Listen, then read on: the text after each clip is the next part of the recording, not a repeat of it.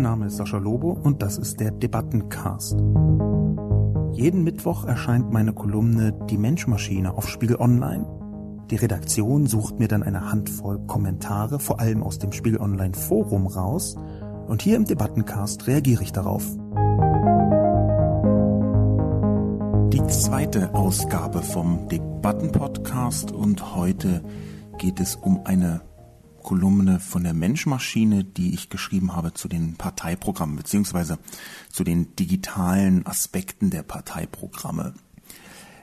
Erstmal grob die Zusammenfassung. Ich habe mir von den beiden Regierungsparteien beziehungsweise den zweieinhalb Regierungsparteien CDU, CSU und SPD die Parteiprogramme angeschaut, habe sie naja fast durchgelesen, was gar nicht so leicht ist es nämlich vergleichsweise viel Material, auch wenn sich viel wiederholt. Ich habe mir diese Parteiprogramme also angeschaut und habe mir die digitalen Aspekte rausgesucht. Und da habe ich so auf eine Handvoll digitaler Aspekte so ein bisschen näher geschaut mit einem ganz besonderen Ziel, nämlich so den Unterschied rauszukitzeln zwischen dem, was da drin steht und dem, was bisher schon geschah was geschah bisher im Digitalen, in der Digitalpolitik, wie es im CDU-Wahlprogramm, im Unionswahlprogramm heißt. Ich finde den Begriff gar nicht schlecht, Digitalpolitik statt Netzpolitik zu sagen, um gleich zu zeigen, das betrifft ganz viel. Ich habe mir in der Kolumne also angeschaut, in den Bereich Breitbandausbau, ähm, Urheberrecht im Detail nicht besonders stark, sondern eigentlich nur ein Detail rausgenommen den Trojaner, das BSI, die Überwachung vom BND, Verbraucherschutz, Sicherheit und Verschlüsselung, Privatsphäre, ein Detail aus der Bildung und eine Gesamtbewertung habe ich hinten noch angehängt. Warum habe ich das getan? Hauptsächlich, weil die Große Koalition aus meiner Sicht bisher viel zu wenig geschafft hat in der Digitalpolitik. Da ist man mit rund zwei Dritteln des Parlaments wirklich handlungsmächtig bis ins kleinste Detail als große Koalition. Da ist man in einer Zeit, wo wirklich jedem klar geworden ist, dass Digitalisierung eine extrem wichtige Aufgabe ist, um überhaupt wirtschaftlich in Zukunft erfolgreich sein zu können. Und dafür braucht man essentiell die Politik, stärker als zuvor übrigens meiner Ansicht nach. Wir haben also nicht nur gute Ausgangsvoraussetzungen mit einer mächtigen Regierung, sondern wir haben auch den riesigen Druck, etwas zu tun und dafür ist unfassbar wenig passiert.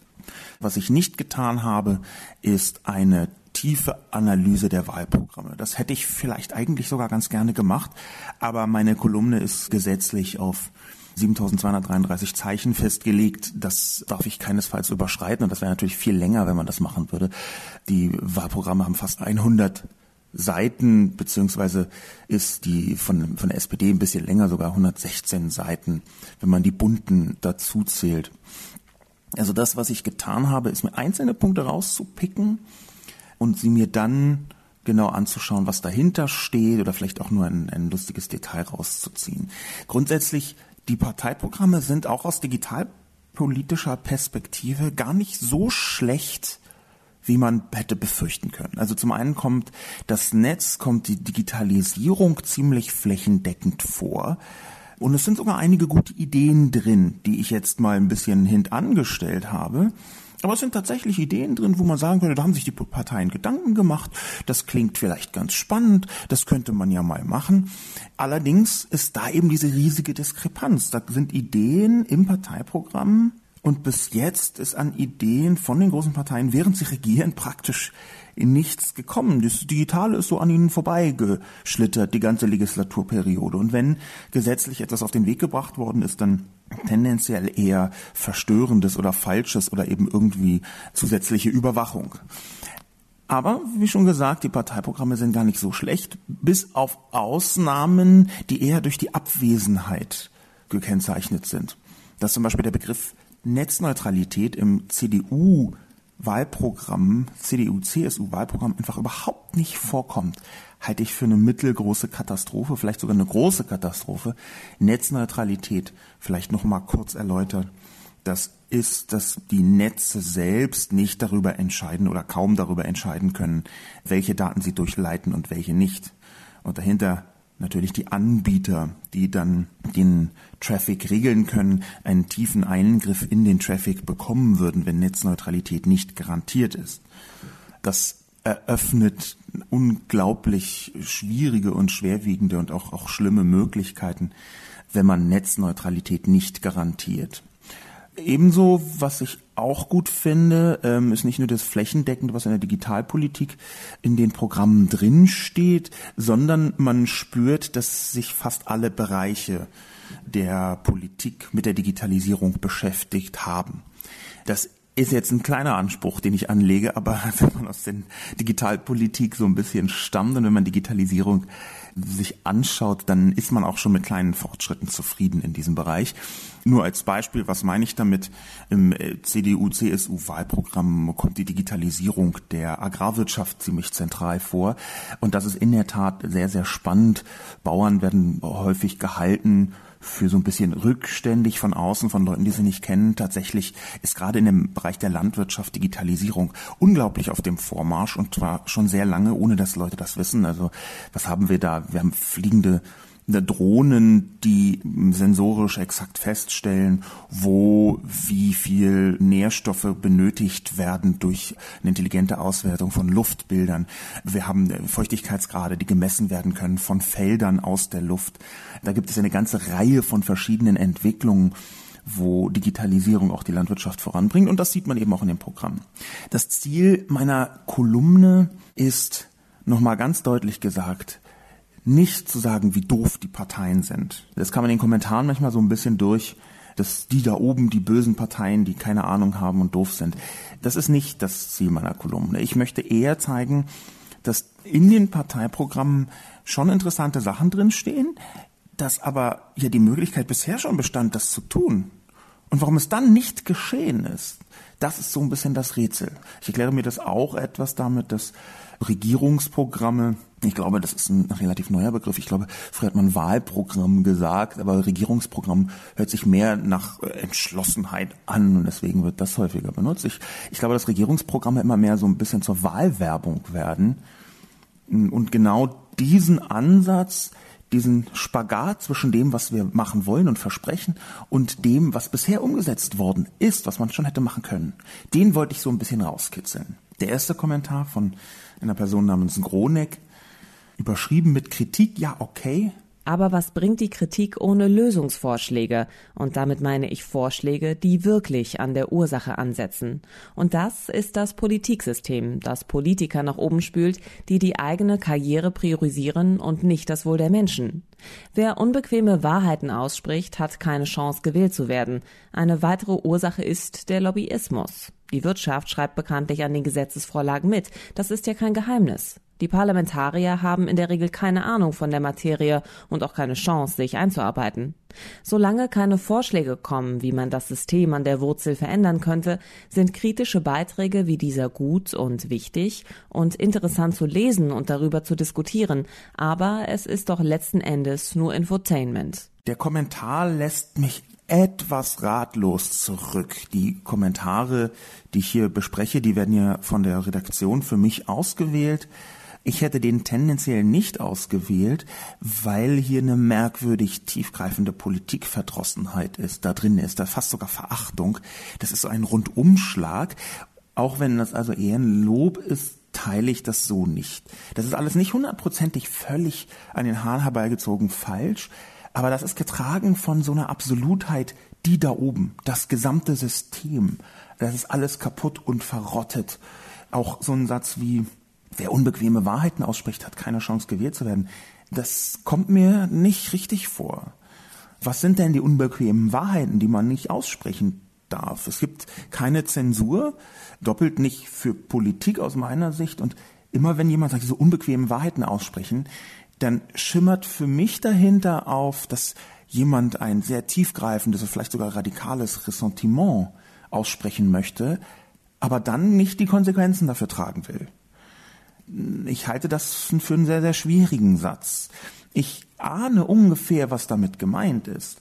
Aber ich glaube eben nicht, dass es um unbequeme Wahrheiten geht, sondern es geht um drastische Verkürzungen und Ressentiments oder sogar Radikalität. Und wenn man die ausspricht, dann freue ich mich darüber, dass die Wahlchancen sinken, dass man zum Beispiel von den Medien dafür verantwortlich gemacht wird. Unbequeme Wahrheiten aussprechen, dahinter kann man sich sehr leicht verstecken und dann sowas erzählen, wie das in der Parteienlandschaft schon seit langer Zeit immer mal wieder geschieht, jetzt nicht nur auf neue rechte oder rechtsextreme Parteien bezogen, unbequeme Wahrheiten auszusprechen und sich dann so zu wundern, dass, dass es eigentlich gar nicht unbequeme Wahrheiten sind, sondern die eigene Radikalität und die eigenen Vorurteile und den Gegenwind dann als unbequem zu bezeichnen. Das ist, das finde ich ein bisschen verstörend. Die Lobbyismuskritik ist ein weiterer Punkt, der hier in diesem Kommentar merkwürdig mir vorkommt. Es stimmt, dass in der Wirtschaft ein sehr, sehr großer Wunsch besteht und auch Druck besteht, auf die Politik einzuwirken. Und das halte ich vom Prinzip her auch nicht für falsch. Ich habe mal einen Film gedreht über Lobbyismus, der merkwürdigerweise der Loboist hieß. Ich, damals, ist jetzt über zehn Jahre oder ungefähr zehn Jahre her, fand ich den Titel noch super toll. Jetzt finde ich ihn so mittel. Und ich bin da ein bisschen dem Lobbyismus so hinterhergespürt. Aus meiner Sicht ist Lobbyismus nicht prinzipiell falsch. Ich bezeichne mich manchmal sogar selbst als Zivillobbyist, weil ich keine wirtschaftlichen Interessen habe, sondern eben so eher das Interesse so einer Gesellschaftsgestaltung. Aber Lobbyismus ist erstmal die Mitbeeinflussung der Zivilgesellschaft, die auf die Politik wirkt und auch wirken soll. Und das halte ich erstmal für richtig. So verkürzt wie das hier steht, ist es so ein bisschen zu stark. Die Lobbyismuskritik, die teile ich, wenn Lobbyismus unlautere Mittel benutzt. Und ich habe selber ungefähr 117 Kolumnen darüber geschrieben, wie zum Beispiel die Telekom extrem ungünstig einwirkt auf die Politik.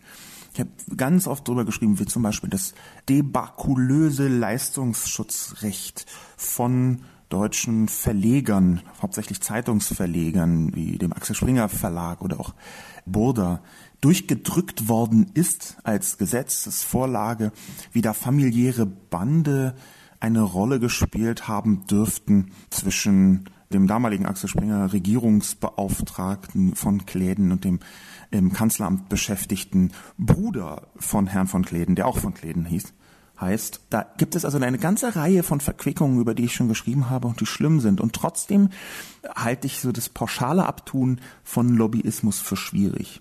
Und warum? Zum einen, weil ich natürlich selber auch mit beeinflusse.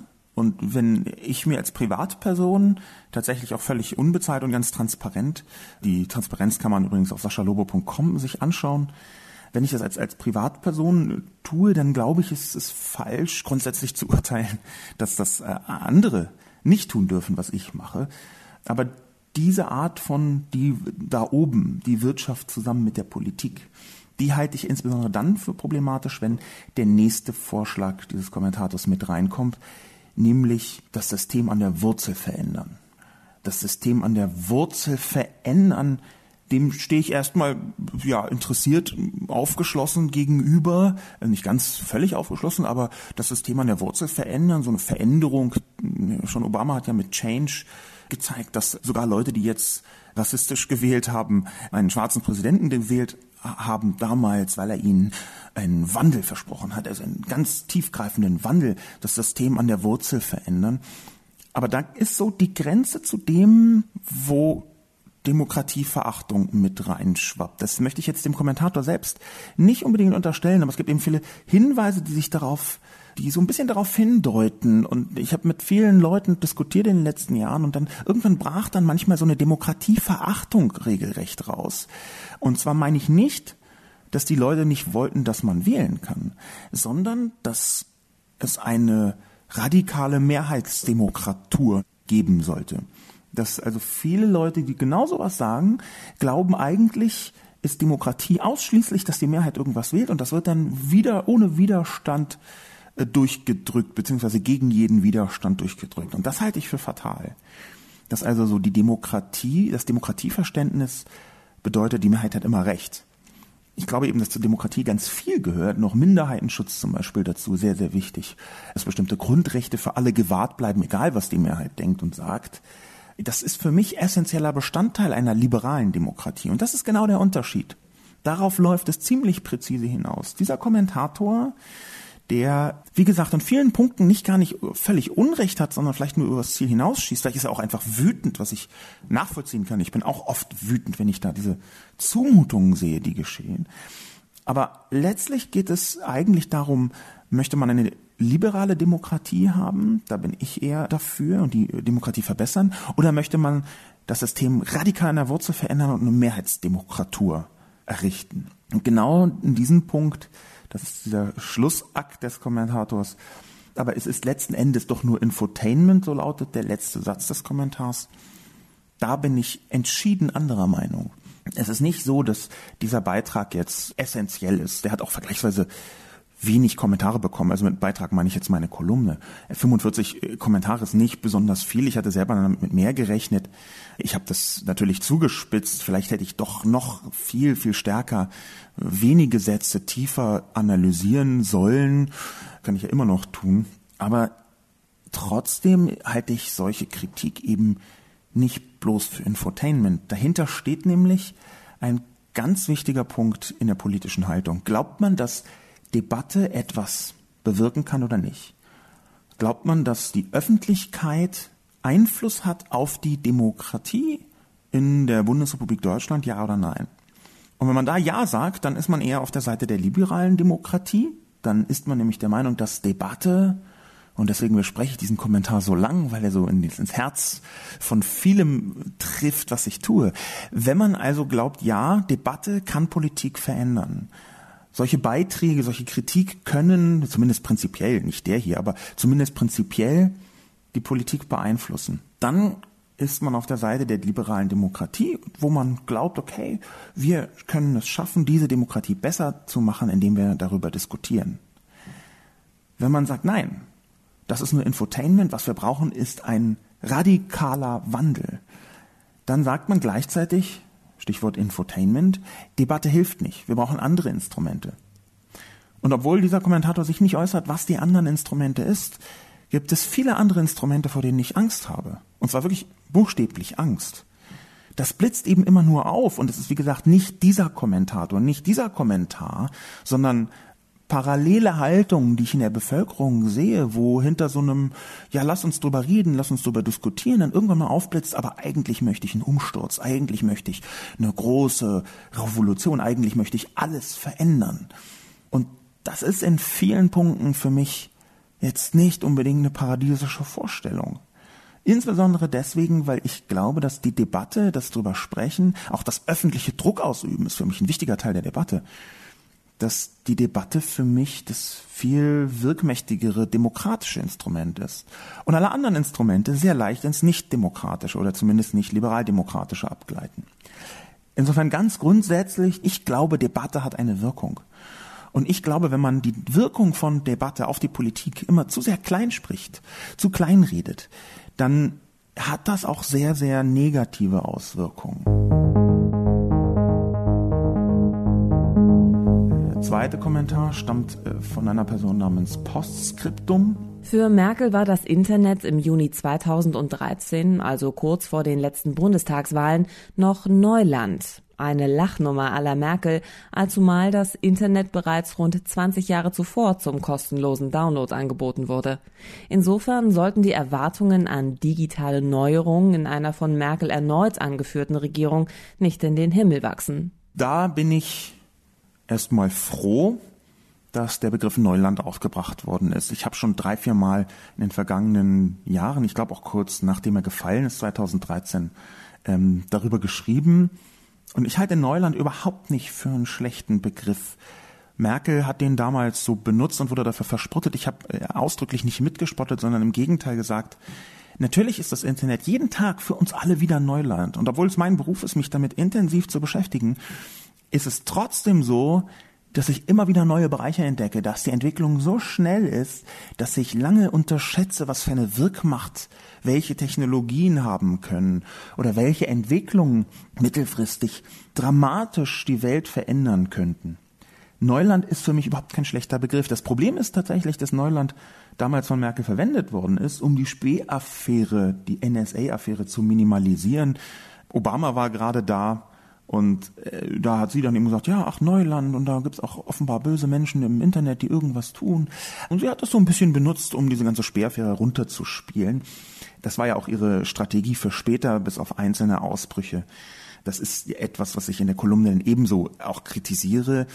Im Wahlprogramm der SPD findet sich wenigstens noch, dass die NSA-Affäre, die NSA-Skandal steht da drin, die Bürger verunsichert habe und man jetzt irgendwie so ein bisschen Vertrauen und das Netzversprechen der Freiheit zurückgewinnen müsse. In der CDU-Version, in der Unionsversion findet sich gar nichts von der Speeraffäre, außer einem Bekenntnis zur MBND, dass der total wichtig ist und dass er auch einen Austausch betreiben muss. Das ist eine mittlere Katastrophe. Also Soeben ist der Untersuchungsausschuss zur NSA zu Ende gegangen mit einem umfassenden Bericht, der sogar vollständig vorliegt, weil die Koalition nicht clever genug war, technologisch gesprochen, um den Bericht zu schwärzen. Die haben viel geschwärzt, aber das konnte man leicht rückgängig machen.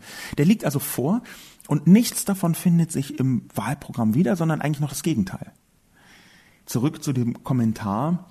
Das Internet wurde bereits 20 Jahre zuvor zum kostenlosen Download angeboten. Ich ahne, dass damit wahrscheinlich so AOL-CDs gemeint sind, wo man Zugang zum Internet reinladen konnte in den Computer so wie viele äh, bundesdeutsche Bürger zum ersten Mal ins Netz gegangen sind. Aber in der Formulierung ist es natürlich auch ein bisschen lustig und wieder noch ein neues Neuland, ähm, fast Neuland-Meme, mal das Internet kostenlos downloaden.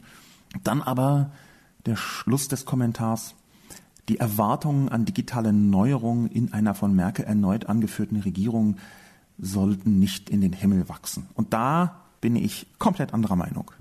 Das ist sogar der Punkt, wo ich regelmäßig wütend werde. Zusammen mit dem Punkt rund um die lausige digitale Infrastruktur in Deutschland. Die katastrophal, die wirklich unfassbar ist. Das macht man sich vielleicht hierzulande gar nicht so klar, wenn man nicht regelmäßig unterwegs ist. Aber wir haben ähm, Stand Ende 2016 vom FTTH Council, das ist Fiber to the Home, beziehungsweise Fiber to the Building. Das ist also die Art von Glasfaserverlegung bis ans Gebäude oder bis in das Haus hinein. Da gibt es eine, einen Zusammenschluss von Unternehmen, eine Institution, die nennt sich FTTH Council und die schaut jedes Jahr, wie gut die Verbreitung so ist von Glasfaser in Europa. Die haben nun im Februar 2017 bekannt gegeben die Zahlen von 2016 und da ist Deutschland bei den OECD-Ländern beziehungsweise bei den EU-Ländern nicht nur weit unter dem Schnitt, sondern auf dem vorletzten Platz, was die Durchdringung mit Glasfaser angeht. Auf dem vorletzten Platz. Russland, was ja nun wirklich überhaupt kein Stadtstaat ist, ist bei über 30 Prozent, 34, so und so viel Prozent hat Russland an Durchdringung mit Glasfasern bis in die Haushalte hinein. Und Deutschland krepelt da noch rum. Und natürlich habe ich die Erwartung an eine von Merkel geführte Regierung, dass sie rechtzeitig verstehen, vor allem weil Leute wie ich und ganz viele andere schon seit zehn Jahren plärren, dass da die rechtzeitig verstehen, dass Infrastruktur die Basis ist für Wohlstand. Deutschland ist ein absolutes Infrastrukturland. Und Deutschland ist auch deswegen wohlhabend, weil hier eine hervorragende Infrastruktur besteht, von den Straßennetzen über die Elektrifizierung bis hin zur Selbstverständlichkeit, dass wir in jedem Bergdorf fließend Wasser haben und Telefon und so weiter und so fort. Und jetzt kommt die digitale Infrastruktur, wo man ja vermuten könnte, dass die für den digitalen Wohlstand eine Rolle spielt. Und da ist Deutschland eine Katastrophe. Wir haben heute, ich gehe regelmäßig aus Berlin nach Brandenburg in die Natur, wir haben heute rund um die Hauptstadt Flecken, wo gar kein Empfang ist mit dem Handy, mit dem Smartphone, Datenempfang null, nichts. Da kommt einfach gar nicht durch. Edge, diese Empfangsart für das Smartphone, Edge heißt eigentlich offline. Da ist nichts. Da ist nichts. Und die Regierung propelt so vor sich hin, im letzten Koalitionsvertrag 2013, da wurde eine Milliarde Euro eingestellt für die Breitbandversorgung und zack, Minuten bevor er unterschrieben wurde, ist diese Milliarde wieder rausgefallen, weil Schäuble einfach nicht das Geld rausrücken möchte. Das jetzt vielleicht ein bisschen verkürzt, ist natürlich nicht nur Schäuble, das ist Merkel genauso. Und die SPD ebenso, die ich hier keinesfalls schonen möchte, die zwar immer sagt, wir möchten, wir möchten, wir möchten, aber das dann offenbar nicht so dringlich durchsetzt wie andere Sachen. Da sind die Prioritäten dann eben auch eindeutig. Also aus meiner Sicht kann man sich aufregen, denn natürlich muss man Erwartungen haben. Ich möchte nicht in den Himmel gewachsene Erwartungen, aber ich möchte angemessene Erwartungen haben können an ein wirtschaftlich extrem starkes Land, technologisch führend, ein Industrieland wie Deutschland, was wirklich reich ist. Und damit meine ich nicht, dass es nicht auch viele arme Menschen gibt, sondern dass die Wirtschaft hier brummt, sondergleichen, aus einer Vielzahl verschiedener Gründe. Aber Deutschland ist definitiv ein extrem reiches Land. Und dann ist die digitale Infrastruktur hier totaler Schrott. Und ich finde natürlich, Populismus hin oder her, muss man das laut und wütend sagen können, dass man von dieser großen Koalition mehr erwartet hätte. Und nicht nur mehr, sondern überhaupt erst mal etwas. Viel, viel, viel mehr. Und genau dann kann man eben auch wütend sein, dass Frau Merkel direkt vor der Wahl spricht von einer Unterstützung des Breitbandausbaus, der Glasfaservernetzung von 100 Milliarden Euro, eine Zahl, die sehr viele Menschen, ich übrigens auch, seit vielen Jahren fordern. Wir brauchen eine Unterstützung. Das kann der Markt nicht alleine regeln. Und dann spricht sie davon im Juni und dann wird das Wahlprogramm der Union veröffentlicht im Juli und da findet sich nichts davon. Nichts. Natürlich kann man dann wütend sein, weil man genau weiß, da hat Frau Merkel eine Schlagzeile produziert mit 100 Milliarden und Breitband und dann denken die Leute da draußen, ja, ach, doch, das, ach, da vielleicht passiert da ja was. Und in dem Moment, wo es auch nur den Hauch einer entfernten theoretischen Verbindlichkeit bekommen könnte, durch das Wahlprogramm nämlich, sodass man sie wenigstens danach messen kann, danach daran messen kann, in dem Moment fällt die Zahl hinten runter. Natürlich kann man sich darüber aufregen. Da kann man böse drüber sein. Und genau das möchte ich in dieser Debatte auch noch mal ein bisschen hervorheben. Es geht mir hier nicht nur darum, diese Parteiprogramme irgendwie schlecht zu reden oder bis ins Detail zu analysieren. Das würden sie zwar verdienen, aber das kann ich in der Kolumne nicht leisten. Es geht mir darum, rauszupicken, wo die Unverschämtheiten drin sind. Nicht, wo die guten Sachen drin sind. Das können die Parteien schon ganz gut alleine das nach vorne stellen aber wo die Unverschämtheiten drin sind. Und das ist eine Unverschämtheit. Und sie lässt sich zusammenfassen mit doch. Wir dürfen angemessene Erwartungen haben an ein superreiches Land, an ein sehr erfolgreiches Land. Und ich glaube, das, was dahinter steht, hängt auch damit zusammen, dass wir in der Politik Leute ganz vorne stehen haben, die nicht besonders viele digitale eigene Erfahrung haben. Schon in der zweiten Reihe ist das völlig anders. Da gibt es sehr, sehr viele Leute, die auch Ahnung haben. Ich werfe der Politik nicht vor, dass sie völlig ahnungslos ist. Das ist einfach nicht mehr so. Das war eine Zeit lang so. Das ist jetzt überhaupt nicht mehr so. Es gibt in allen Parteien Menschen, die wirklich viel Ahnung vom Internet haben, aber tatsächlich scheinen die sich nur selten durchsetzen zu können. Und da möchte ich den Finger in die Wunde legen. Mehr Digitalverständnis führt eben auch zu einer höheren Priorisierung davon. Der dritte Kommentar, den ich besprechen möchte, von einer Person namens Philipp KDI. Wahlprogramme von heute sind das Altpapier von morgen. Liest eh keiner den Mist. Passend Studie von Bertelsmann. 30 Prozent der Deutschen vertreten moderat populistische Positionen. Da fehlt der Satz. Und 100 Prozent der Parteien ebenfalls. Schade um die Druckerfarbe. Das ist mir so ein bisschen zu demokratieverächtlich, wie im Prinzip der erste Kommentar auch schon. Ich finde, dass da aber etwas herauskommt, was längst überfällig ist, nämlich die Notwendigkeit eine Populismusdebatte zu führen. Anhand der Studie von Bertelsmann, 30 Prozent der Deutschen vertreten moderat populistische Positionen. Im Detail habe ich mir die Studie nicht angeschaut, aber grundsätzlich ist auch hier Populismus etwas, was näher eingegrenzt werden muss. Aus meiner Sicht ist es zunächst überhaupt erstmal keine Schande, heranzugehen an eine demokratische Mehrheitsfindung, auch was Meinungen betrifft. Populistisch das scheidet sich so ein bisschen in das, naja, ist das jetzt hier etwas, was in der Mehrheit gut ankommt, wie zum Beispiel ein Breitbandausbau, der diesen Namen äh, verdient, schnelles Internet. Wenn man also für schnelles Internet ist und damit gewissermaßen eine Position vertritt, die sehr, sehr stark mehrheitsfähig wäre, ist das dann schon Populismus? Äh, jein. Ich fürchte, wir haben hier etwas, was durcheinander geht.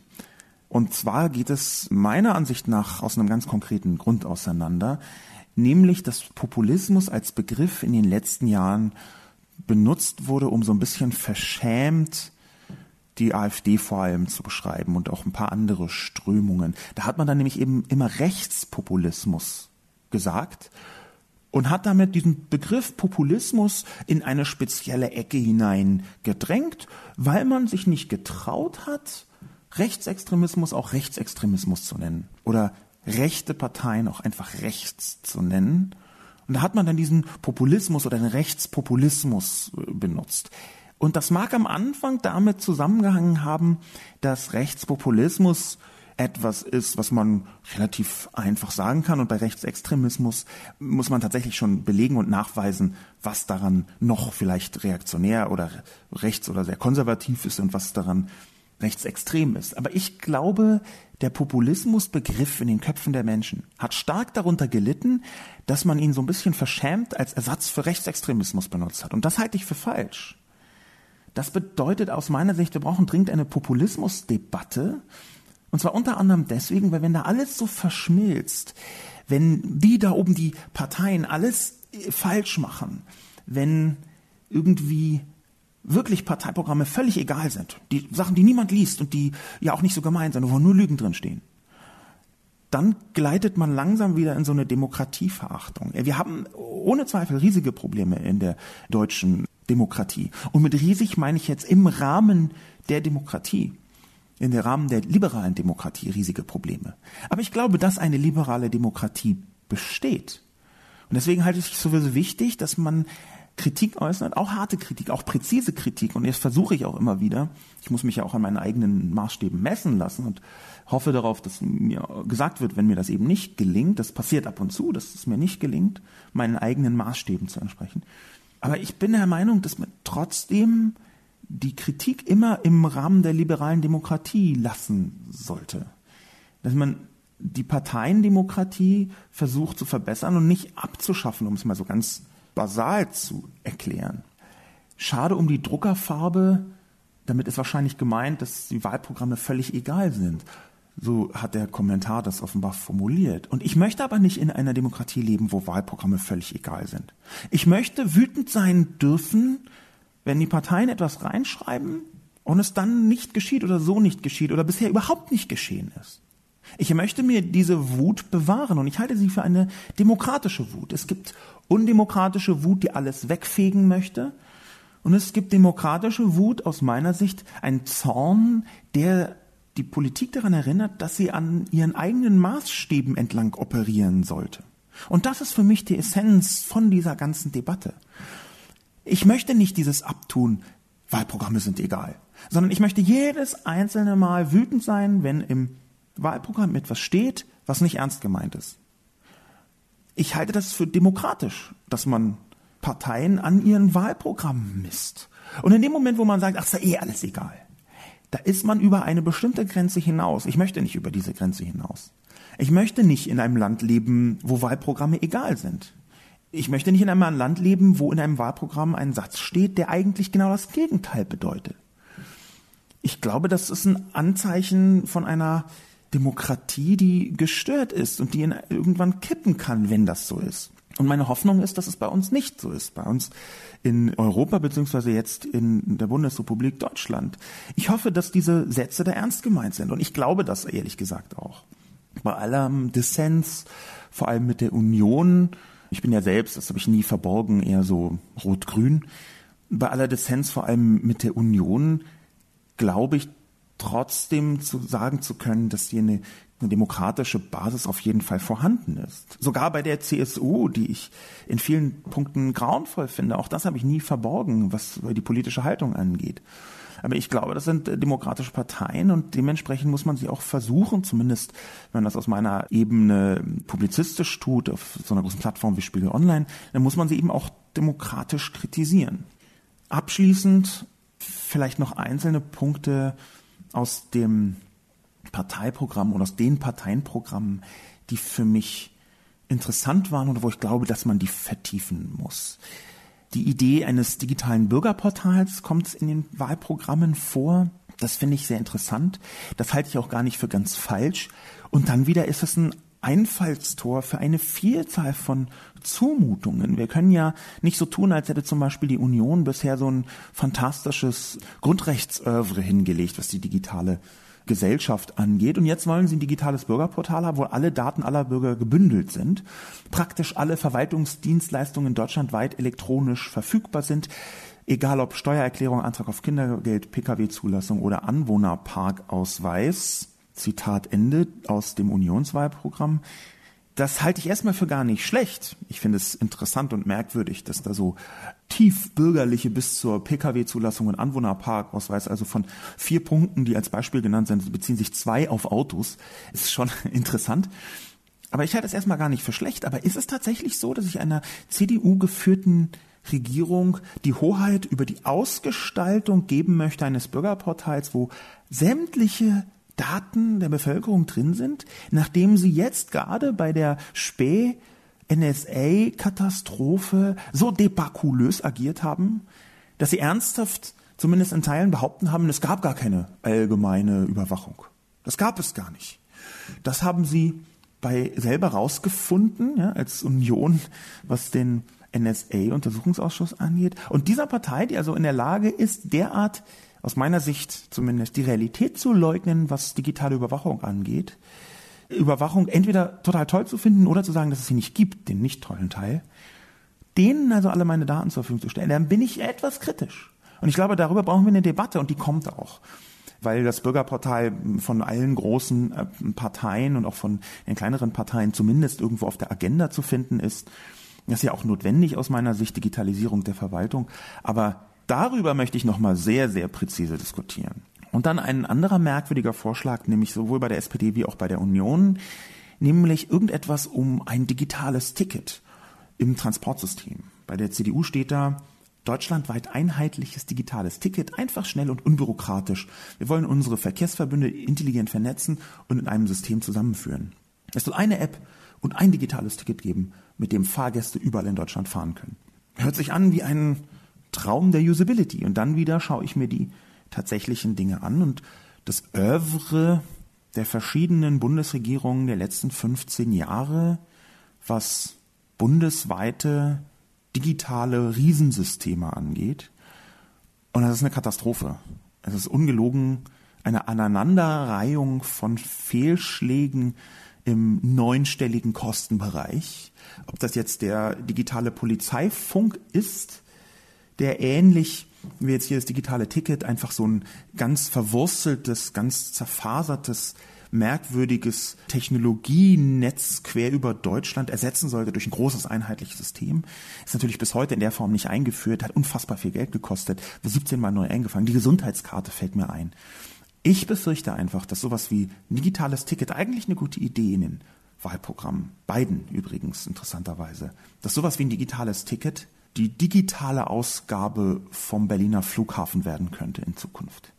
Dass also in zehn Jahren jemand irgendwo eine Test-App zum Download anbietet für eine mobile Plattform, die es dann schon in der Form gar nicht mehr gibt, die 900 Millionen Euro gekostet hat, dann immer abstürzt und mit der man dann wahrscheinlich auch nicht in Heidelberg, nicht in Bremen und nicht im nördlichen Teil von Südbayern fahren kann, aus irgendeinem merkwürdigen Grund das ist für mich so ein bisschen noch eine sehr, sehr offene Flanke, die ich weiter diskutiert wissen möchte. Wie gehen wir, unabhängig von den Partei- und Wahlprogrammen, eigentlich damit um, dass wir riesige Digitalprojekte zwingend brauchen in Zukunft und dass aber die bisherigen großen Digitalprojekte der Politik fast sämtlich Debakel waren. Mein Name ist Sascha Lobo und das ist der Debattencast. Und mit dieser etwas ratlos abschließenden Frage, die ich zurückspielen möchte an die Öffentlichkeit, beende ich den Debattenpodcast und bedanke mich für die Aufmerksamkeit.